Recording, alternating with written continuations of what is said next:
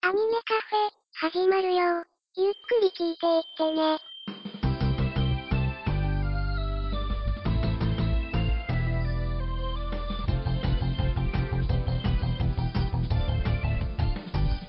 時とともに増えるイグノーに押しつぶされないように踏ん張るふっと癒し遅れてるものは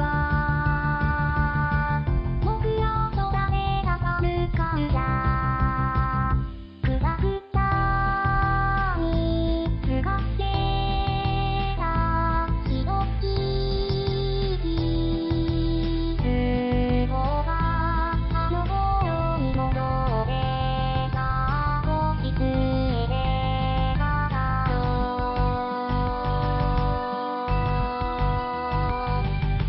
両言は柳田海の風突き上げる泣き網で絡んだちょっと愛するキャラクターやわら思い出と連鎖して呼び覚まちょっと「さあ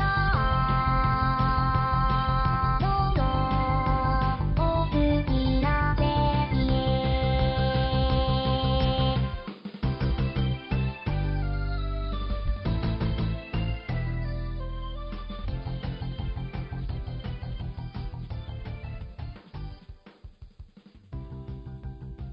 どうも皆さん、ラブライバー兼アニメカフェのショーです。本の覚醒どうも、ウラキングでございます。な、なに本の覚醒です。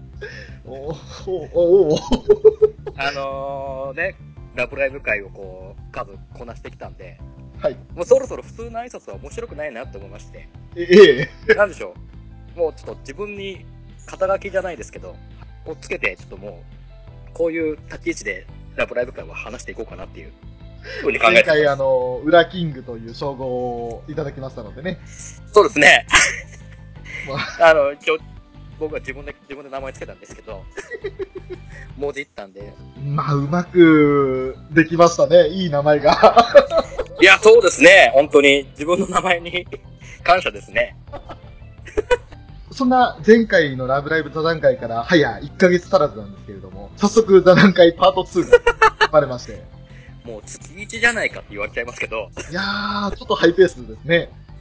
でも、思いのほか、あの、前回の陣田さん来ていただいた座談会が、聞いていただいた方々の中では好評で、とても楽しく聞かせていただいたという、はいお便りとかもね、たくさんいただけましたので、はい。まあ、やっぱり第2弾やりたいよねっていう話をしていた時に、その場に参加したかった、発言しなくてもいいから居合わせたかったって言ってくださる方がいらっしゃって、ああ、だったらもう、って、こちらから声かけてみましょうよって話になったわけですよ。なんか、本当トントン拍子に話進みましたよね。本当ですね。なんかもう、そのまま提案したその日に収録しちゃおうかみたいな勢いも最初ありました。 まあ結局、その、予定等々があって、その日も、我々別件の収録もあったりしたので、はいその場。ではすぐには収録はしなかったんですけど、今日こうして、うんえー時間を合わせて収録ということになりましたので、はいまあ。ちょっと収録前のね、10分前にこの冒頭部分撮ってるんですけれども、はいはい。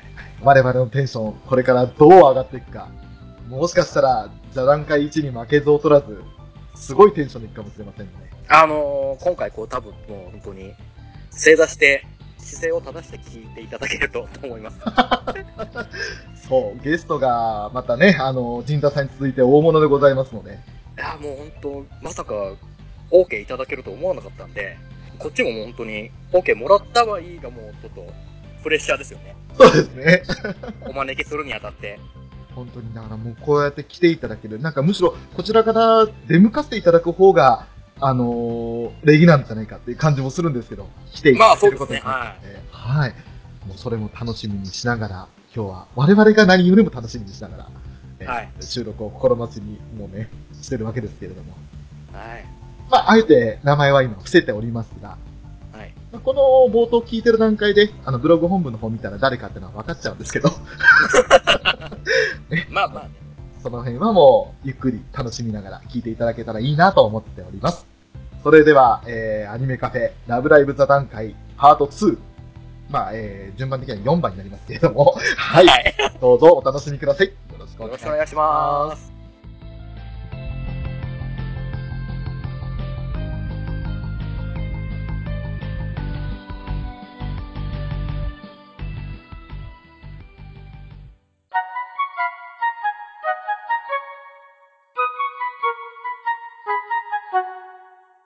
はい、それでは、ラブライブ座談会、えー、早速始めていきたいと思いますが、はい。キングさん、今回のゲストさん、早速ご紹介いただけますか今回本当に、まさかこの方が参加してくださるとは思っていなかったですよ。あの、大人気番組、アットチャンネルラジオでおなじみ、フェザーノートさんに来ていただきました。フェザーノートです。よろしくお願いします。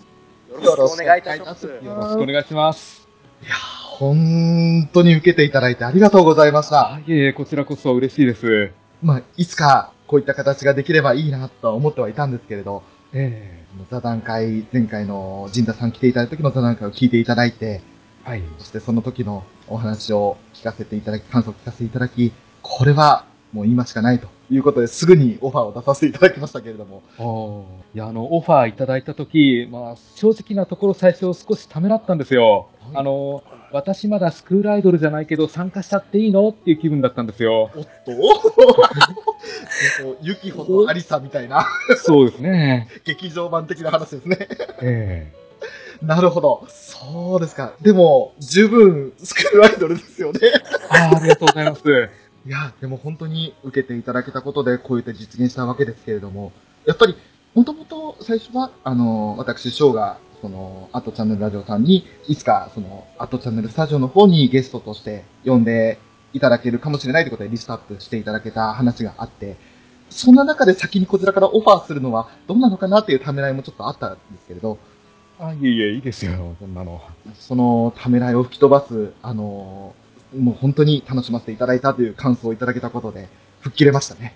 ああ、招待して、なんぼのもんじゃ、みたいな感じです。はい。正直、あの、僕たちの座談会を聞いていただいて、はい。どんな感想でしたいや、楽しかったですよ、本当に。ジンタさんもすごいじゃないですか、あれだけ話して。いや、もう本当、大田つかせでしたね、陣田さんには。助けられましたね。あの時は、あまり詳しい、その、テーマとかを決めなくて、こういった話、あ例えば、その、おしめだとか、そういったものを話したら、あとは自由に話しましょうよ、みたいな感じだったんですけれど、ええもうまさかの、あのー持ち込み企画というか、あ、こんなに知ってらっしゃったのかっていう驚きと、その知ってる内容が深すぎて、お、これはいけるぞっていうところもあったので、もう本当に楽しませていただきましたね。これですね。やっぱり聞いててちょっと涙ぐみましたよ。あー、ああそう言っていただけるのが一番、もうこちらとしては、もう、ポッドキャスト冥利に尽きると いうか、はい、最高の感想をいただけました。ただ、あの、終盤の、あの、かよちんが愛人発言に関しては、ちょっと後でまた一言、ちょあ、申し訳ございまっせんと。お説教しとこうかなと思って、ガンガンお願いします。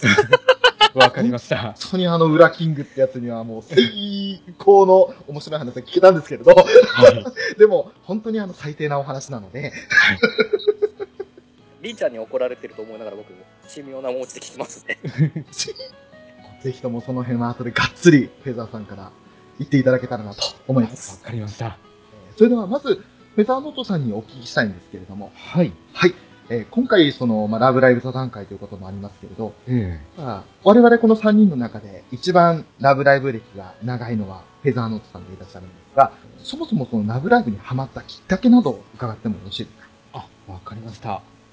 まあ、一番長いって言っても無駄に長いだけなんですけどね。いえいい。やいやいやいや。あの、最初に、あの、南條さんと空丸を生で見たっていうのが、えっ、と、2012年の9月、はいパシフィコ横浜で、えっ、と、これ全く全然別のイベントなんですけど、えっ、と、空想科学アドベンチャーっていう作品のイベントがあったんですよ。はい。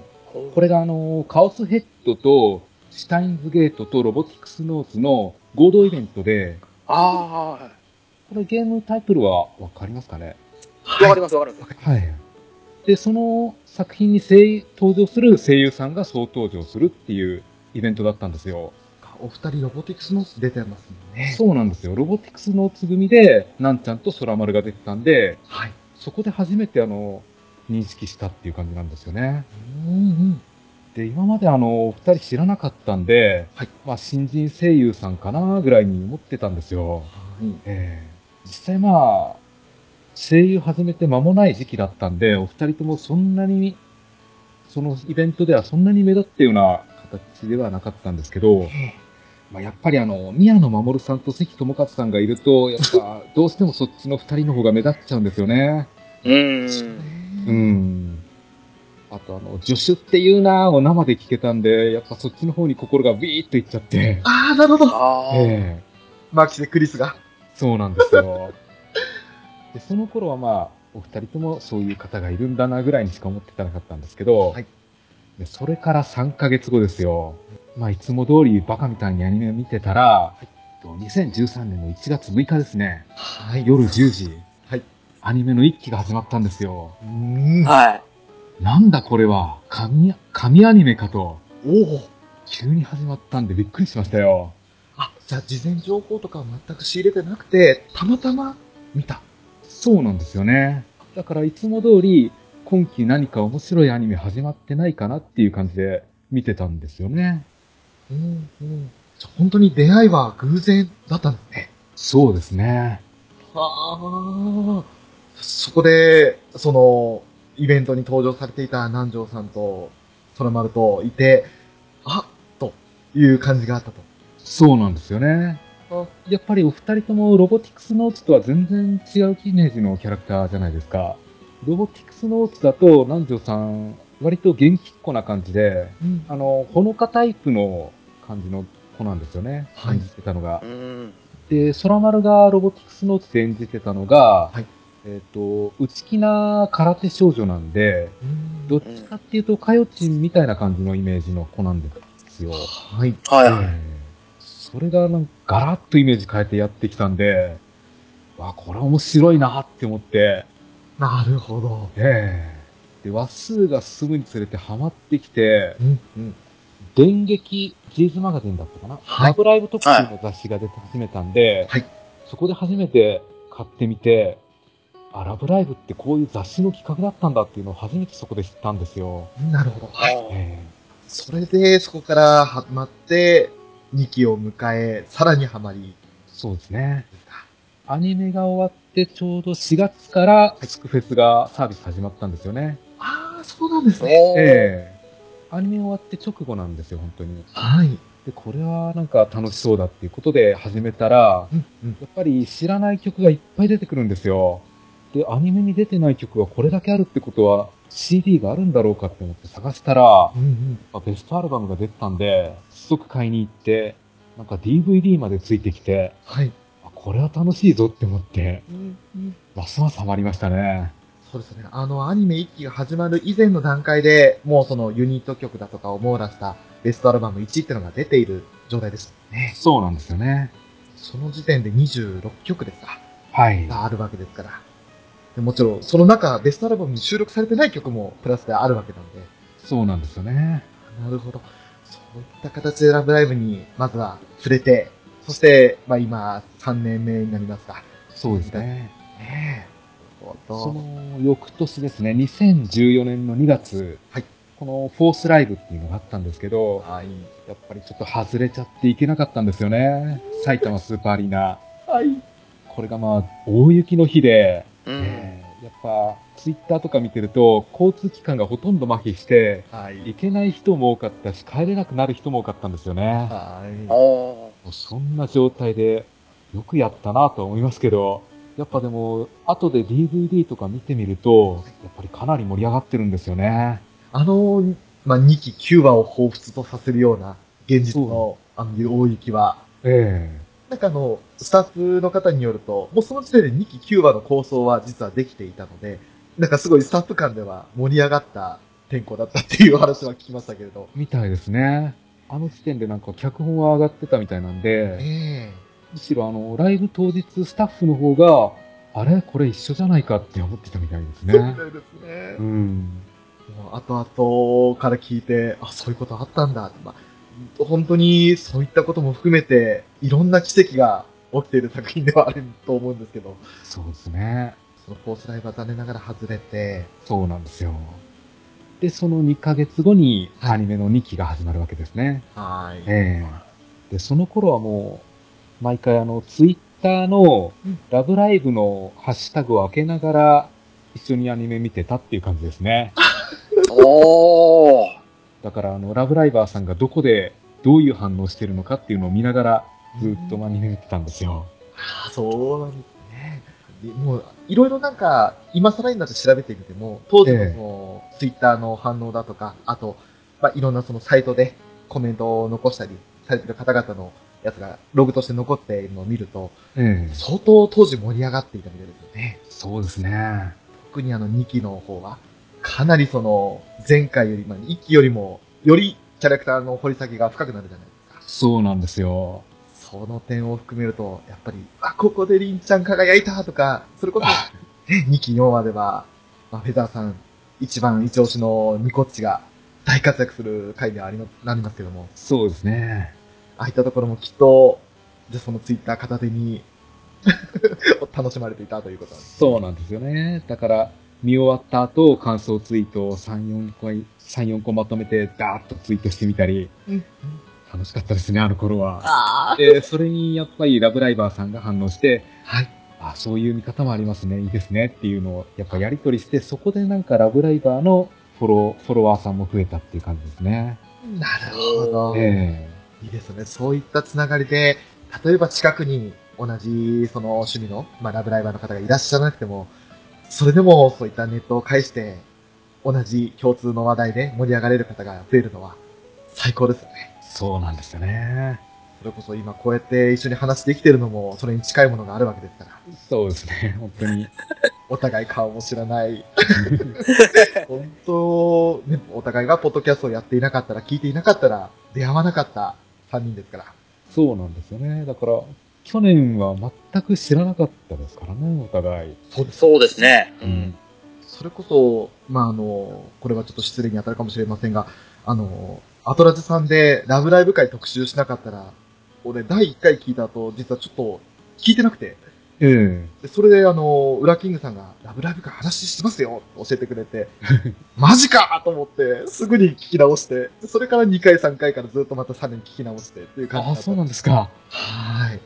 だからあの、ラブライブ会以外ではちょっと投稿してないんですけど、コメントをしてないんですけど、全部聞かせていただいて、ああ、あありりががとうござとうございいま。ますす。ライブの話されてると思いな がら、なんか考察が深いというか、あ、こういう感想を持ってらっしゃるかっていうところが、なんかもう聞いててワクワクしちゃいます ね。最高でした。ああ、ありがとうございます。 で、その次の年ですね、2015年の1月31と2月1日。はい。この日があの、フィフスライブの埼玉埼玉スーパーアリーナなんですけど、はい。まあ、この回もやっぱり外れちゃったんですよね。あ、そうなんですか。運悪く。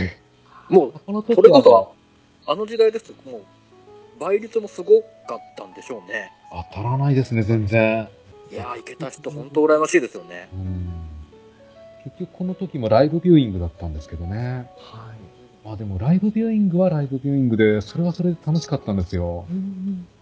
ライブビューイングとかって行ったことないんで、あの、どういう感じなのかがいまいちわからないんですけど、ええやっぱりまた、その実際に会場に行かれる空気とはまた違った空気があるわけですよね。そうですね。会場の映像をそのまま映画館で流していて、うん。で、映画館側も、その時だけはっていうことで、もう飛び跳ねてはいいし、飛び跳ねていいし、大声出してもいいっていうルールになってるんですよ。うん。だからもう、ラブライバーさんみんな、あの、光る棒を振りかざして、はいはいはいってやってましたね。いいなぁ。それこそ、あの、壇上に上がってなんか踊り出すとかっていう、そういう人は行ったりしなかったんですかあ、そこまではやらないですね。あ一応そ、の辺自の分の席は決まってるんで、一応その席の前で立ってはいいよっていうぐらいですね。その辺のマナーはちゃんとしっかりされてる感じそうですね。うんなんか、やりすぎ。て怒られたところもあるみたいですけど。最低限のうんはい。でもそうなっちゃい気持ちもわかりますよね。あそうの、やっぱり、ライブの盛り上がりに、に見てると。うん。もう体動かしたくなっちゃうじゃないですか。どうしてそうも。なんですよ。やっぱりあの、劇場で自分一人だけ騒ぐっていうとちょっと抵抗あると思うんですけど、うん。周り全員ダブライバーしかいないってなると、やっぱり騒ぎたくなりますね。ですよね。ね自然と盛り上がったら、全く名前も、ね、顔も知らない人と意気投合できたりもするわけですもんね。そうですね。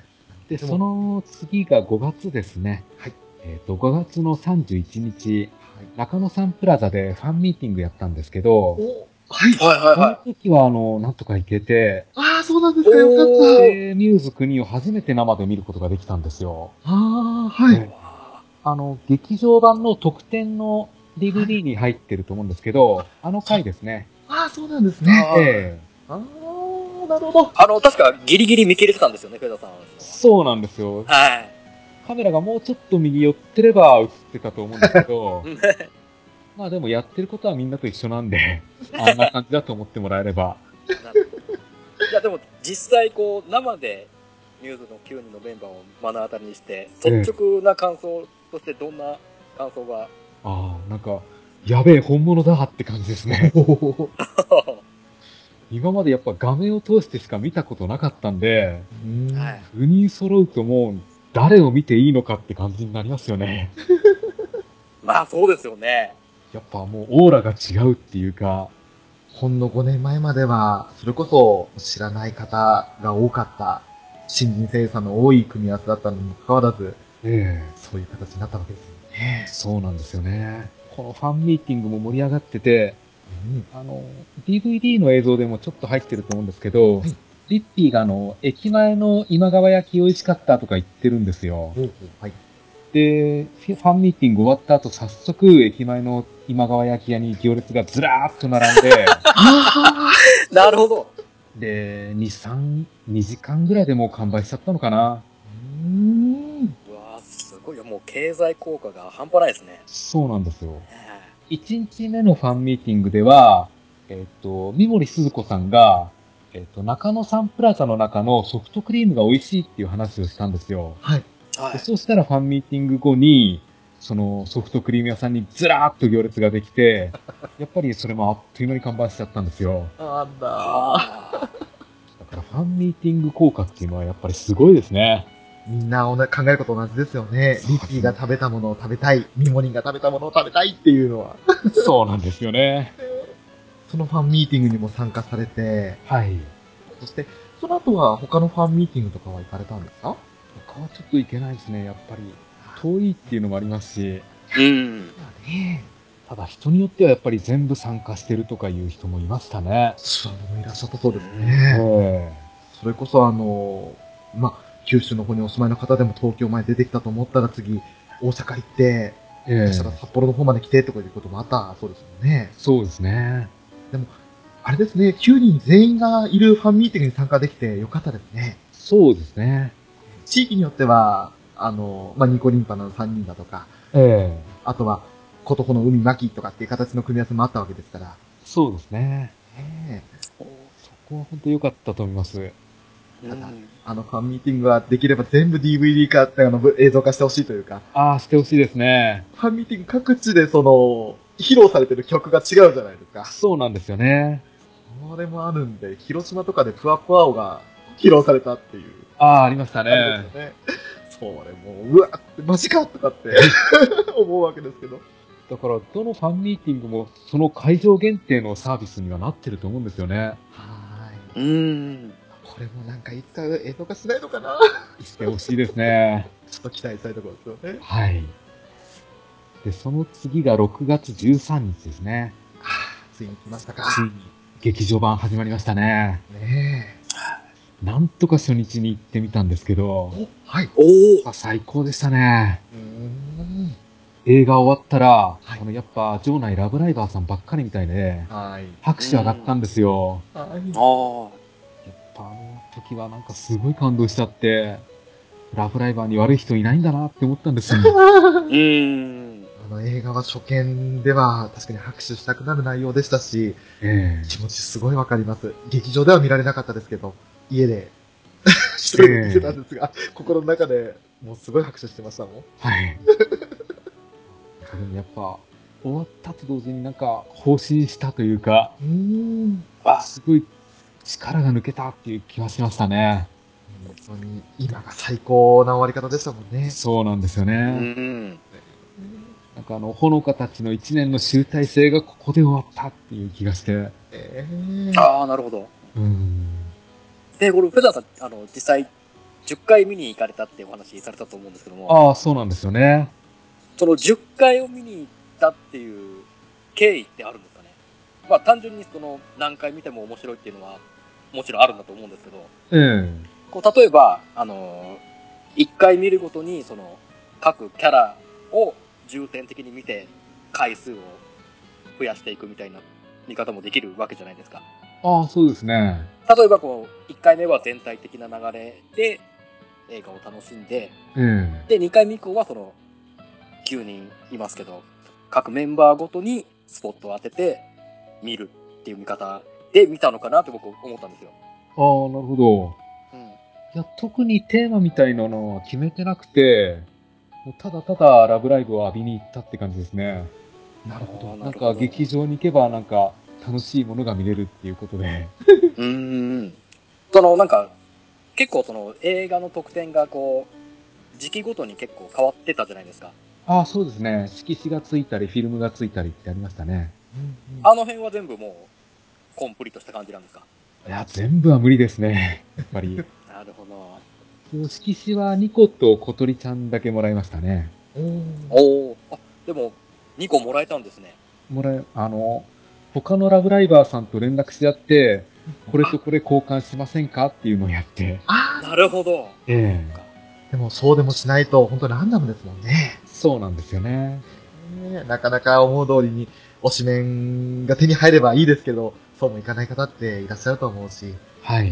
お互いに利益のあることならば、お互いの推しメン交換って感じにできれば最高ですけどね。そうなんですよね。えーその10回の中でちょっとあの、まあ、なんか一部絶叫会とかって言われる、それこそあの、ライブの、えっ、と、まあ、ライブビューイングええの時のように、ちょっとその、騒いだりしてもいいよと、声出したりしてもいいよといった回もあったって話を聞いたんですけど、えそういえった回ってその10回ご覧になった中でありましたかあ、その回は行ってないんですよね。そうなんですね。割とあの、遅い時間に設定されてるんで、はいちょっと行くのが大変だったっていうのがあるんですよ。ああ、なるほど。おそういった回も本当に周りの映画とかはもうほとんど終わっていて、観客が少ない中でやっていた回そうですね。なるほど。それはちょっと情報なかったんで、そういった回もあるってことしかちょっと聞いたことなかったんですね。はい。それで、10回劇場版ご覧になって、ええ次はやっぱり12月ですか。 12月ですね。いよいよライブ DVD が出たと。はあ、違う、ライブじゃないや。えっ、と、劇劇場場版版のブルーレイですね。い。ね、一応発売日に買って、はい。で、ファイナルライブの先行シリアルを手に入れて、はい。さーっと即日応募して、見事に外れたという。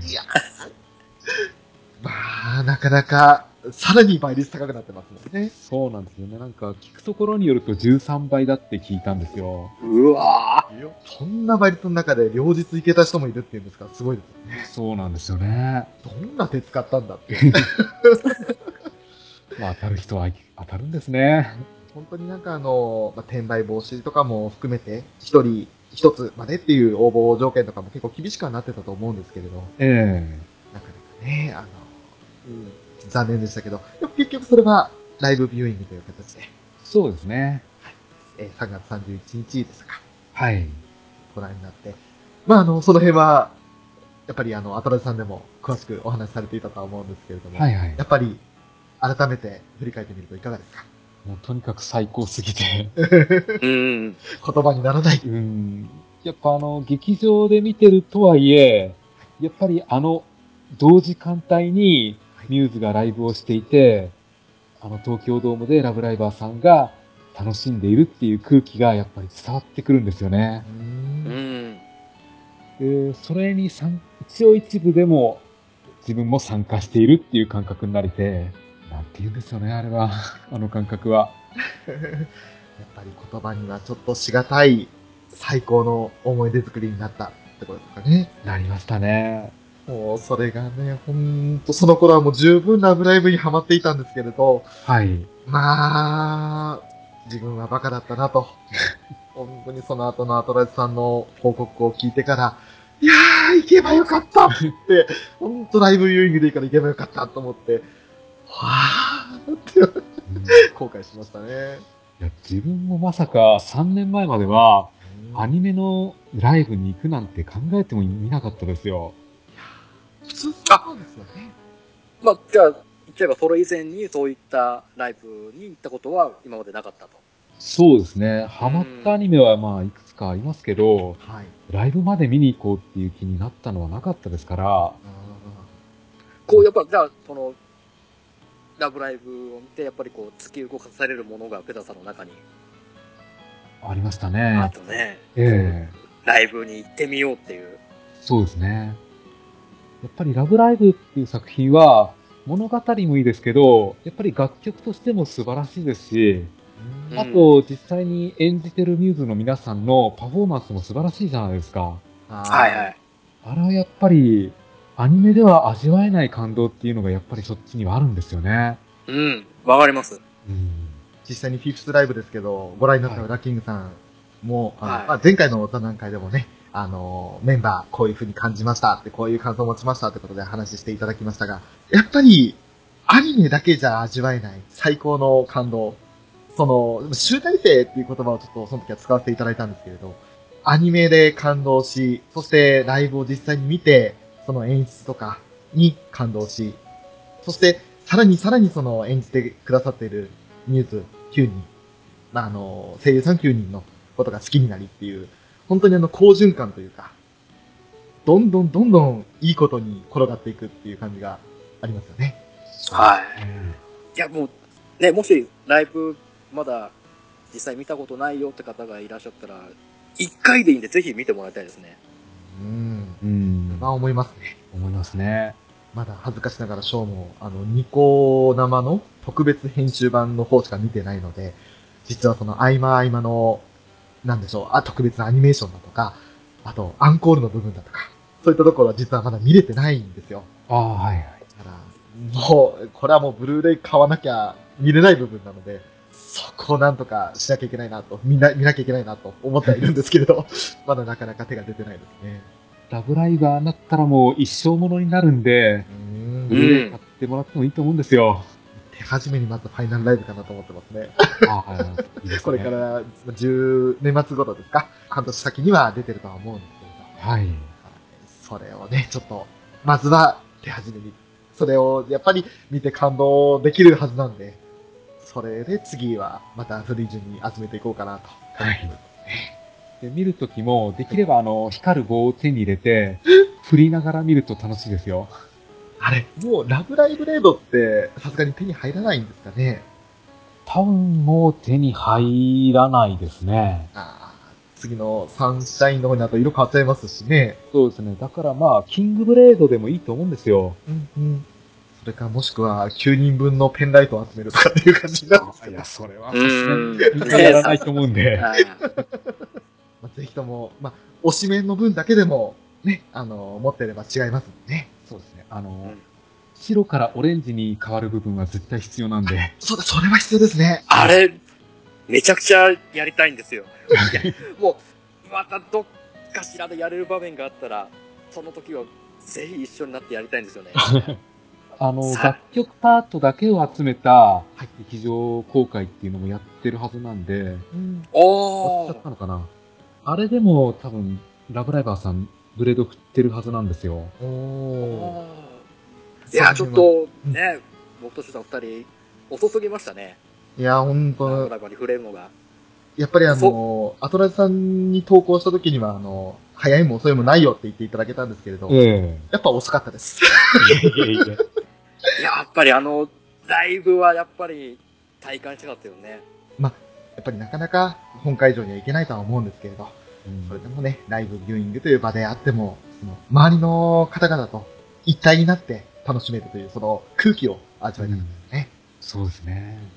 まあでも、ラブライブ好きになってもらえればもう嬉しいですよ、本当に。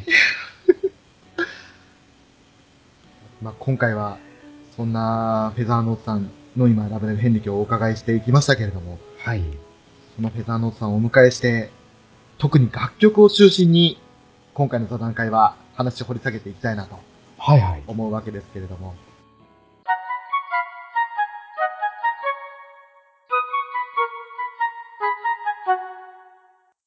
まあ、早速、その、好きな楽曲の話。まあ、あの、は知ってる曲の中から、一応、ミューズの曲って113曲全部で発表されていまして、はものすごい量なんですけれども、い。ですね。はい。まあ、絞るの大変でしたよ。大変ですよね。ほんと、この曲が入らないのは、いや、違う、こう、でもこれを入れるんだったらこれか、いや、わからんって言って、まあ、悩みましたね。6時間ぐらい悩んで、やっと決めましたけども。まあその、ベスト、えー、まあ、今回、ウラキングさんはベスト3ということで、まずは、はい押していただければなとは思うんですが、はい。いやーね、僕もね、あの、わからないなりにいろいろ聞けるものに関してはできるだけ聞いて、はい。ろいろ考えたんですけど、はい。じゃあ、まず1曲目。かぐやの城で踊りたい。ほおーを上げさせていただきたいですね。ちょっと予想外でした。ああ、そうですか。はい。いや、やっぱりああのの、アニメでは出てないじゃないですか。そうですよね。ね。一応もうその、アニメ外の曲を、から一応、まあ僕今回選ばせていただいたんですけど、全部。はい。はい。もちろんアニメの、ね、ラインの曲でも話はあったんですまあそれはこの前あの僕ら座談会の方で前回の方で話させていただいてたんで、はい。今回はあえてちょっとアニメ外の方から選ばせていただいたんですけどいいですね。あのこの曲やっぱりこう情熱とセクシーとダンスと和の融合って感じる曲じゃないですかそうですね。であの衣装もすごい好きなんですよああ。は和服のような、そうですあのね和の感じのはい。でもうその楽曲自体はもう完全に「かぐやの城で踊りたい」ってだけなんでもう完全なダンスナンバーじゃないですかそはうですね。ねまあもちろんそういろんなこうテンション上げる曲だとかこうバラードとかいろいろあるんですけどもい。はい。う単純に踊りたかったですこれはおー。めちゃくちゃ楽しそうなんですよそうですね。あのーそれこそフィフスライブの時に1日目ですかはい。あーでこうまあショートバージョンですけど流れてたじゃないですかはい。あれ見てすっごい楽しそうだなと思ったんです裏キングさんがご覧になったのはワーワウだったので、ショートバージョンはいねそうですねなるほど。そうですね。フでァイナルライブでもかぐやはやりましたしやりまねし。たね。あそうなんですはい。えでもうそれこそ実際 iTunes で探してそのフルコーラス聞いて、うんいやー踊りたい踊りたいもありますし あのー合いの手いっぱい入れるとこあるじゃないですかはい。えはい。合いの手とかうんあれもうすごい。そうもうあそこをす一番やりたいんですああ、なるほど。サビのあのはい。あれがやりたくてやりたくてしょうがなくてねなるほなるほどね。もう絶対楽しいじゃないですか楽しいですど。よ。楽しいですよ。いやだってもう、うちの矢沢がセンターっていう時点でもう楽しいですから。で、あそうですよね本当にそうですよあの狙ったわけじゃないですけど2個センターですかねリコセンターですよ。本当にあの2個の衣装はい。すっごい可愛かったんですよ。かわいいですよ。 9人それぞれ本当に魅力的だと思ったんですけど、うん一番やっぱり目で追ったの、2個だったんですよね。ああ。裏キングさんにお説教する気がなくなりました、今。ちょっと最近こうね、好きな曲とか調べていく中でいろいろ聞いたんですけど、はい。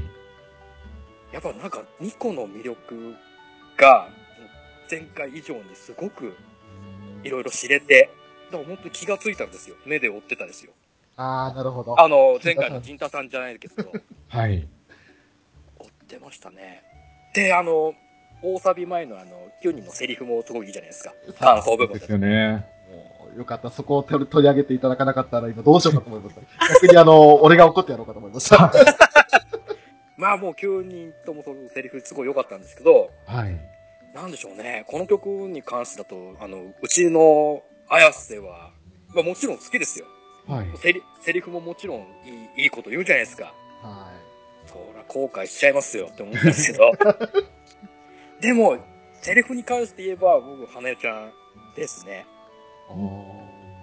まあそのもともとの花江ちゃんの性格もあありのあのセリフだったんでうんああ勇気を出して言ってくれたんだなっていうそりゃもう花代だけを見ちゃいますよあー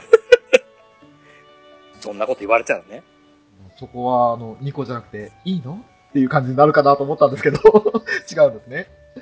もちろんそこも良かったんですけどねあああえてああえて一つ挙げさせていただくとしたら曲の最後のこう正座からのお辞儀うん。はいはい。最高ですね。あの終わり終わり方もすごい好きでしたねなるほど。うんいやーいきなりのチョイス、いいチョイスきたなー来ましたね。ああ本当ですこれいいチョイスですかああ良かったですいいですよ。はい、よかったです。最高です。割と割とこう僕の中ではこの目立うところかなと思ったんですけどあのー、うん。ラブライブをそれぞれいろんな曲を見知ってる上でのチョイスだったら納得はできるんですけど、ウラキングさんがチョイスしたのがちょっとびっくりで、そしてナイスチョイスだと思います。そうですおね。おこんな僕が選びそうな曲ではなかったです。いやーあの正直、どこまで聴いていらっしゃるかまだ分かってなかったので、うんうんうん。それこそあの、まあ、我々二人のように、一応、ね、100何曲と聴いてる身じゃないと思ったので、その中で、かぐやを選んだのはちょっと意外でもあり、最高って感じですね。そうですね。1曲目にこれが来るとは思わなかったですね。はい。ああ、そうですか。はい。いや、なんかちょっと嬉しいです。 こんなお二人にこんなお言葉をいただけて。続いて2曲目は、はい。ね、こんな、ペザーさんにこびるわけじゃないんですけど、はい。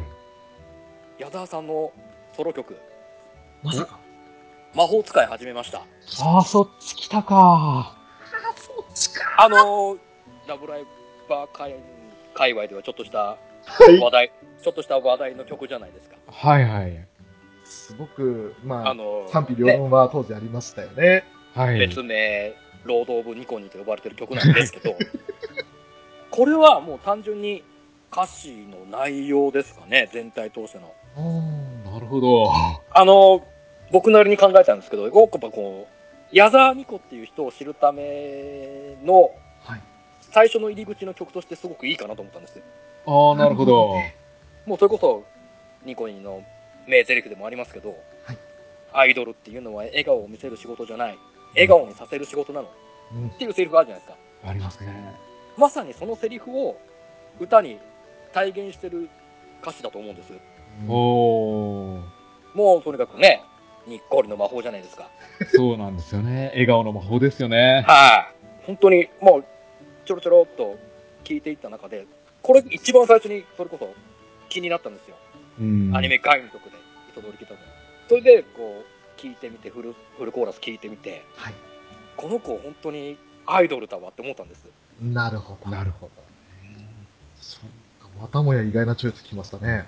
あーいやでもね僕はあの、はい PS ビータのスクールアイドルパラダイスのビビ編にも入ってるんで、ぜひやってみてください。おー、入ってるんですね。へーはいどうですかやっぱ、これから入るっていうのは正解ですかね矢沢ニコを知るために。いや、かなり意外な方来ましたね。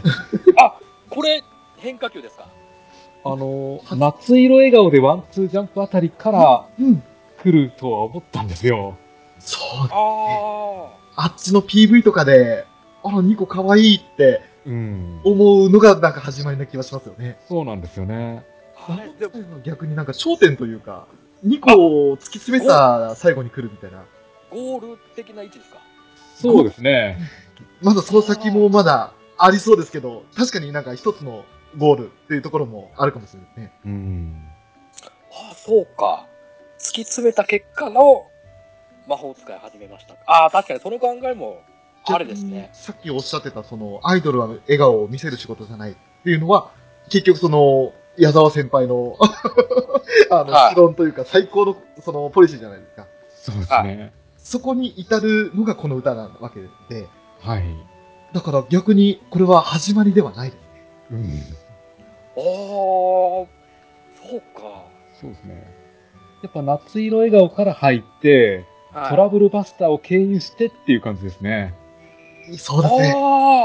ああ、なるほど。そうか、そういう、そっちの方が一般的な。まあ、でもあの、全部聞いてたら自然にその順序付けが、あ、こういう流れで来ると、ニコの魅力が引き立つなっていうのは分かってくると思うので。うん。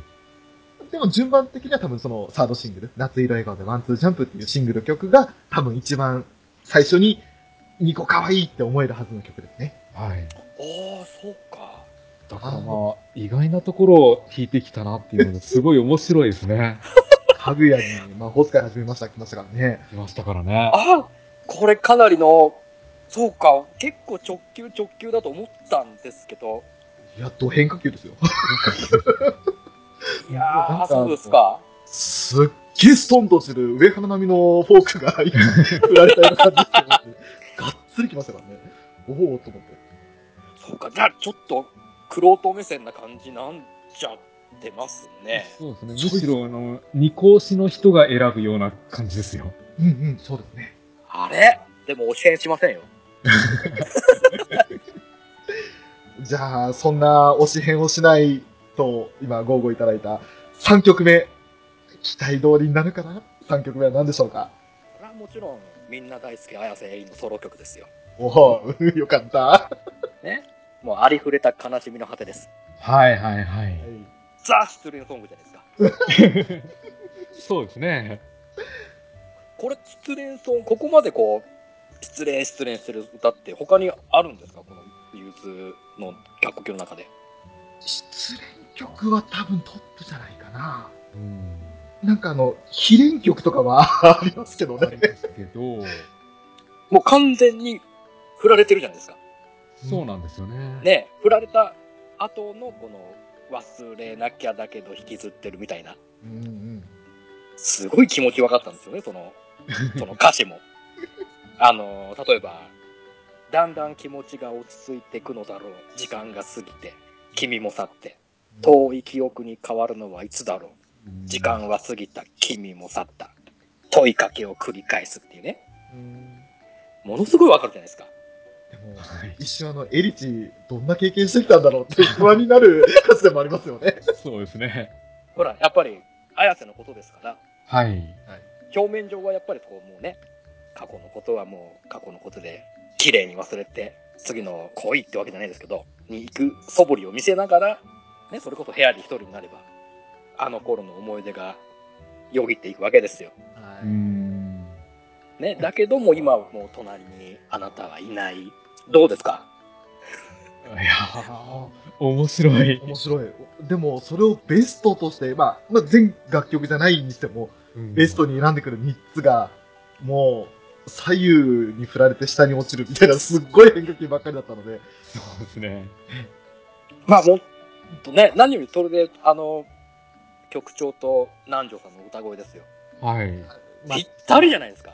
もうこれだけ、綾瀬エリーをしてるって、豪語してるんで、もう絶対にソロ曲は1個絶対に上げてやろうと思って、探 してなるほなるこれしかないなと思ってたんでど。ありがとうございます。す。でね、もういや1個ねす、はい一応、ね、このベスト3を選ぶ中で、はい1個これを入れようか入れまいかすっごい迷った曲があるんですけおど、なんはでしょう愛している万歳のおお、ニニコソロです。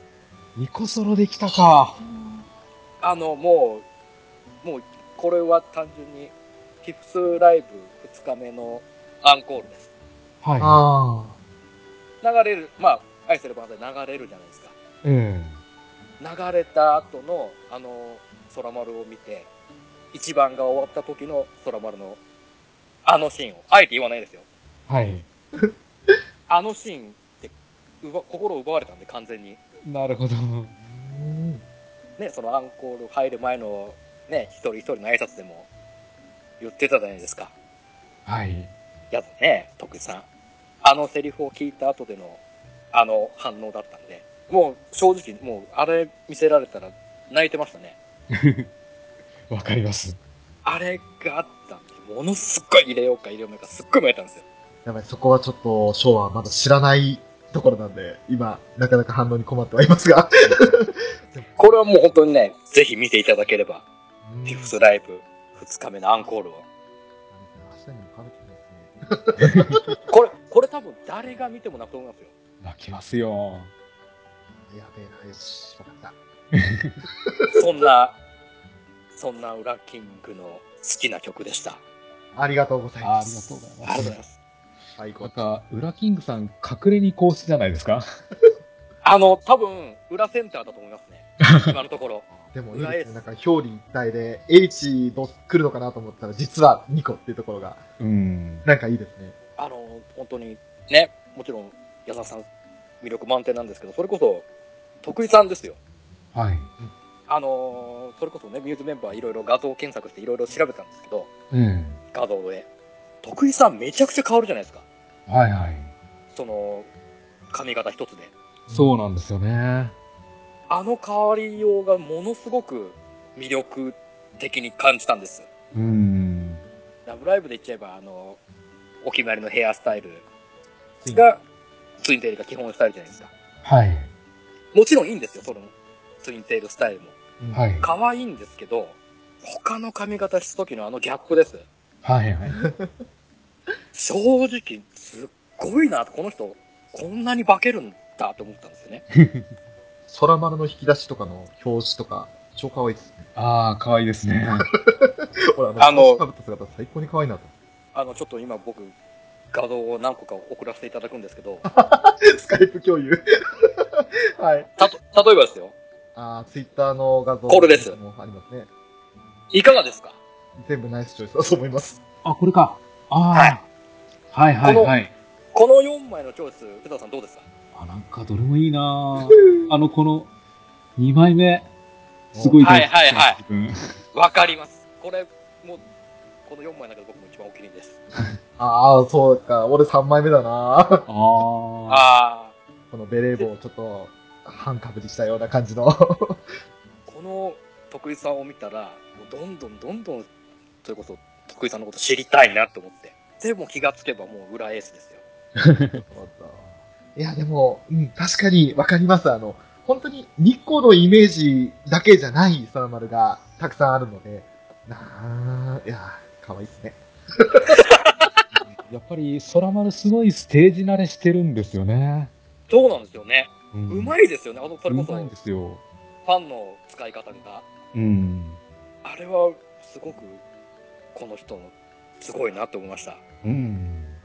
だから台本にないところもどんどんどんどんファンサービスしていくし、ちょっとでも間が空こうもんなら、ニコとか言ってなんか何かで埋めてくれるんですよ。いいですよ、この、ね、こうファンを飽きさせないっていう姿勢が。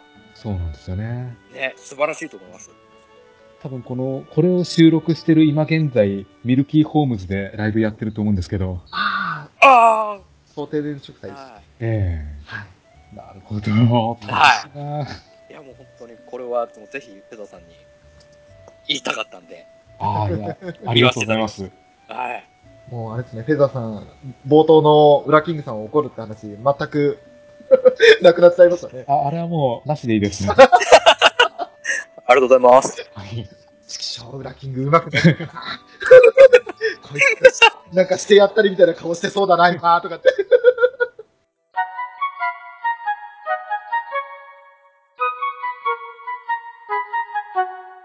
収録前の打ち合わせ風景。いつか、はペい。ダさんのことは呼ぼうとは思ってたんですけど、あれはそうなんですか。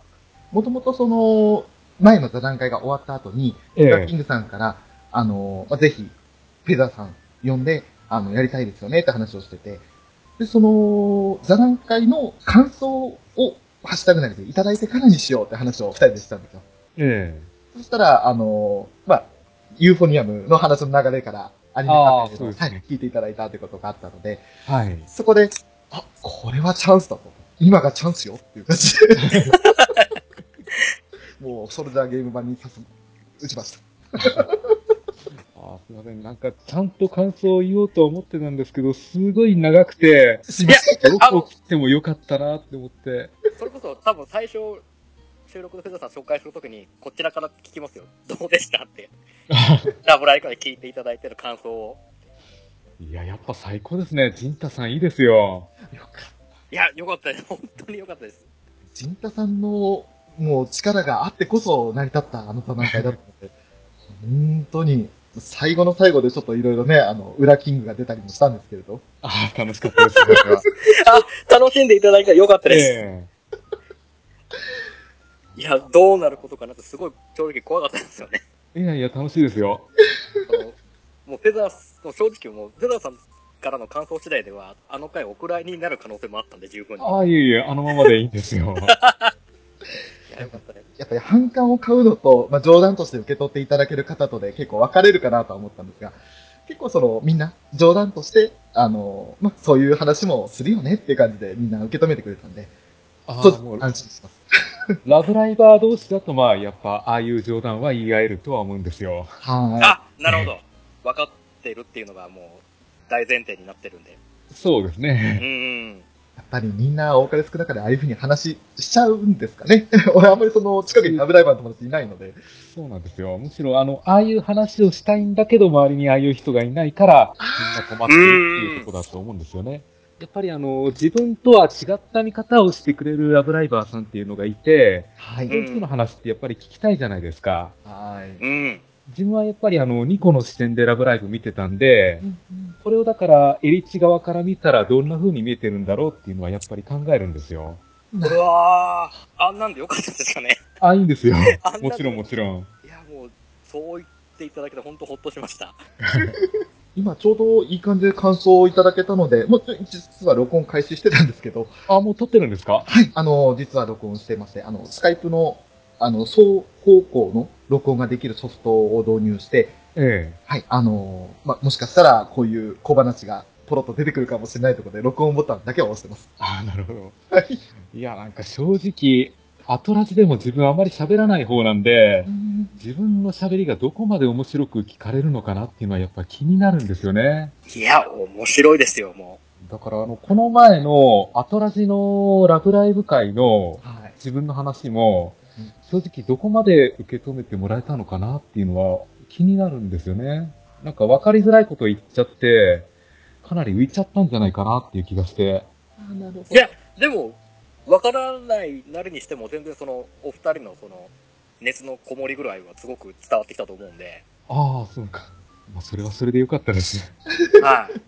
やっぱりその辺は、あの、知ってる人、知らない人で、感じ方は変わってくるかもしれませんけれど、そこは、あの、逆に、あ、これだけ熱を持って見られるんだったら、それだけ面白い作品なんだっていうのを伝われば、ウラキングさんのように、これからラブライブにハマってくれる方っていうのもいらっしゃるんで、 ええそれは、あの、フェザーさんと、カナショウさん、二人が作り出した、あの、回ですよ。ああ、なるほど。そう言っていただけるか。正直俺はあの回を聞いて泣いてましたから。 えそうなんですかいや、あの、泣きますよ。わかりますよ。泣きました、本当に。あは、いすげえ、ちゃんと見てる人ってやっぱいるんだなっていう感動がありました。 ああ、そう言っていただけると嬉しいでいすや。もう、お二人がこう、もう、もう感情がもう、がバッチリ入ってたじゃないですか。はいはい。それこそ、ファイナルライブのレポートだったりの時とかええも、もう絶対泣いてるなって思いましたし、お二人も。いや、ライブの時もずっと泣いてましたね、本当に。で、もうそれこそその、カノショウさんの泣きのポイントが何個かあったじゃないですか、レポート。えもうすぐもう、確かめたくてしょうがないんですよね。早く映像化してくれ、早く映像化してくれって。えですよね。多分今年の年末には出るんじゃないかって思うんですけど。それぐらでいにもまなあり、ます、どれぐらいですよね、きっと。うんう。ん。ライブと、あとコンプリートアルバムですか。そうですね。うん楽しみで仕方がないですね。まだ実際ベストアルバムに収録されてない曲も結構ありますから。ありますし、そっあちまたと、うん劇場版の特典曲とかもああ、そうですね。ありますよね。入ってないんでだからすそよね。こをそれこそ、ね、次のコンプリートアルバムで全部、本当に全部収録してくれるのかなっていうのもありますよね。ああ、なるほど。その特典曲であったりのも全部。スクフェスでも今、プアプアオとか出始めてるんで、そうですね。とことんミューズも出し切るんじゃないかなって期待はしてるんですよ。うん。そうなってくると、俺、早く最低で最高のパラディスを聞きたいなと思 ってて。持ってないんで。 うわーって。前売り券の頃はラブレール知らなかったですからね。ああ、そうですよね。はい。うーんいやー、いつもあの、公式のワンコーラスの部分だけしか聞けなくて、その後どうなるんだろうと思って。あの、ラブライブ知ってても前売り券買えなかった人ってのも結構いますから。あ、そうう。ん。そうなんですよ。当日やっぱり劇場の前にずらーっと行列できちゃって、は買えなかった人も結構いるんですよ。それはなんかネット販売とかしてたわけじゃないんですね。とじゃなかったと思いますね、確か。結あ、もう本当に劇場販売。えああ、なるほど。本当にレア曲扱いになるわけで。えそうですね。いや、もうそういったことも含めてちょっと今日は曲の話になるわけですから、そうですぜね。ひとも、フェザーさんの熱い話を聞かせていただきたいなと。いや、でもうも実際、あの、前回、陣太さんがほとんど話してくれたんで、はい。もうあとは薄皮くらいしか残ってないんじゃないかなっていやいやいやいやいや、とんでもないっすよ。まだまだ続けばって言ったらいいっぱい出てくるはずですよ。よ。リスナーさん今回聞いてもあんまり味がしないと思うんですよね。いやいや、違いますよ。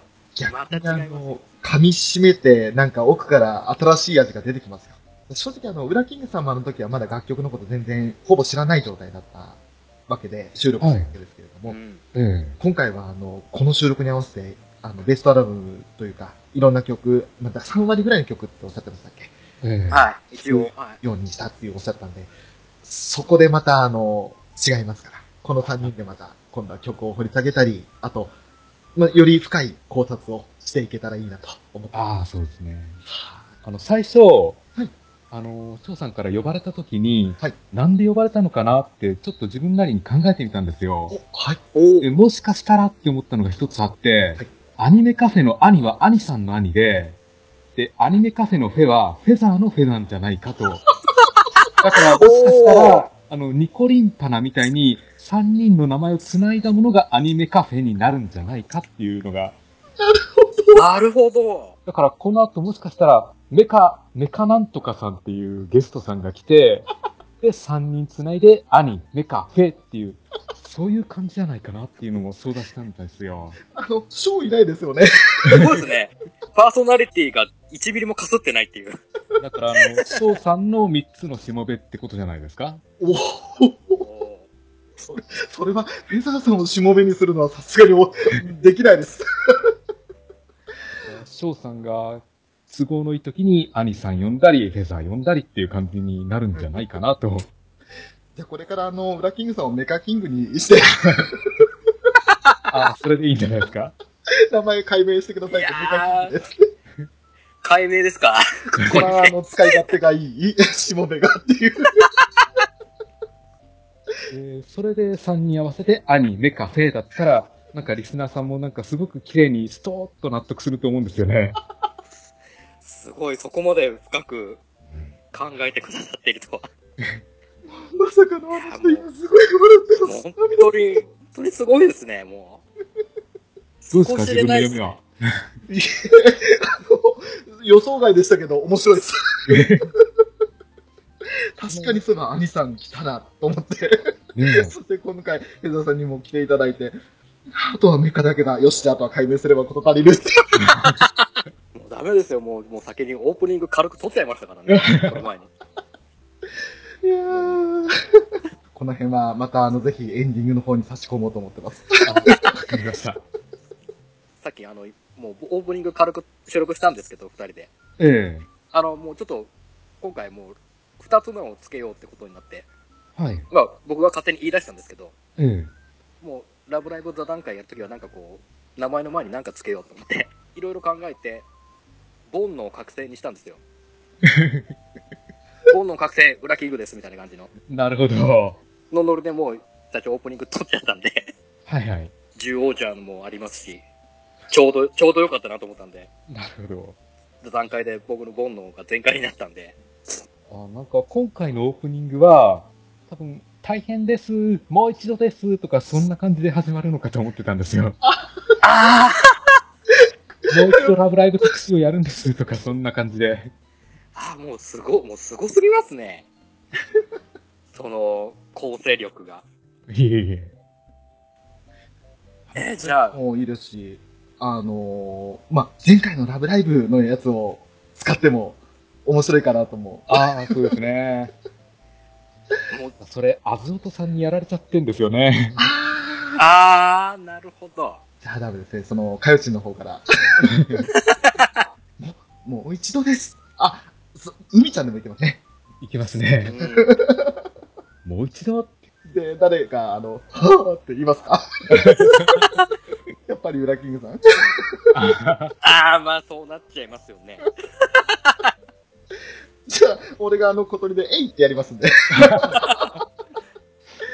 うんでも、本当にあの、一応この座談会、まあ、確かに、あの、続きというかパート2って扱いにはするんですけれど、え本当にあの、まあ、座談会を、今回はそのフェザーさんのゲザゲスト参加での座談会という形で、これはこれでくくりで作らせていただくんで、ええ今のあのネタも、今ちょうど、その、言っていただいたのを録音してるんで、うまく何か差し込もうと思います、後で。編集して。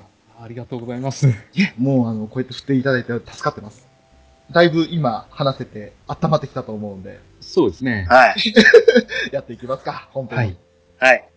じゃあ、えーと、冒頭、ラブライブ遍歴をちょっとお聞きする形でやっていこうと思いますんで、わかりました。はい。はいどうぞよろしくお願いいたしよろましす。くお願いします。お願いします。パート2に続くよ。ゆっくり聞いていってね。